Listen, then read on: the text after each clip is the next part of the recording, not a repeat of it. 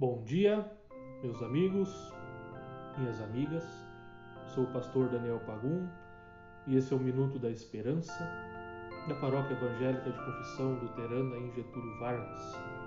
Quero compartilhar com vocês nesta manhã as palavras das senhas diárias para este dia 6 de março de 2021.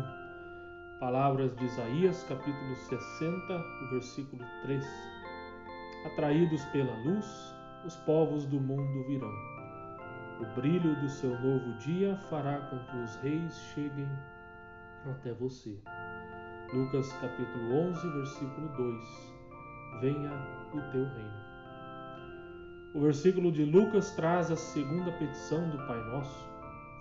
Na explicação do Catecismo Menor, Lutero diz: O reino de Deus vem por si mesmo, sem a nossa oração mas pedimos nesta oração que ele venha também a nós. Como acontece isto? Quando o Pai Celeste nos dá o seu Espírito Santo para crermos, por sua graça, em sua santa palavra, e vivermos em comunhão com Deus nesse mundo e na eternidade. O reino de Deus não vem pela força ou por imposição, mas pela mudança de mentalidade, que é proporcionada pela palavra de Deus. O reino de Deus não se confunde com os reinos deste mundo.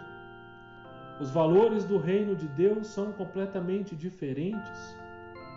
Enquanto nesse mundo impera o egoísmo, a ganância, a sede pelo poder, o famoso toma lá da cá, no reino de Deus impera o amor, a paz, a solidariedade, o respeito, a esperança. Podemos experimentar os sinais do reino de Deus já agora.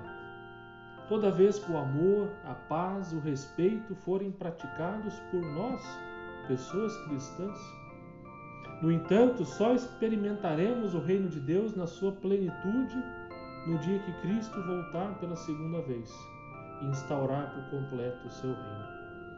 Enquanto esperamos, que possamos fazer uma espera ativa, que não seja uma espera passiva, esperando o tempo passar e as coisas acontecerem por si só, mas que seja de forma ativa, ou seja, praticando aquilo que Cristo nos ensinou, agindo com solidariedade, agindo com amor, com paz, com comunhão.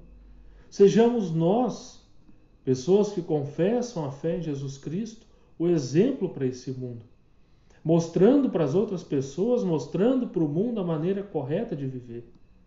Que a mudança que nós queremos no nosso mundo, na nossa sociedade, comece por nós. Que nós possamos dar o primeiro passo. Que assim seja. Amém. Convido você, meu irmão, minha irmã, a fazer a sua oração individual, pedindo e agradecendo a Deus por tudo que Deus proporciona em sua vida. Tenha um abençoado dia.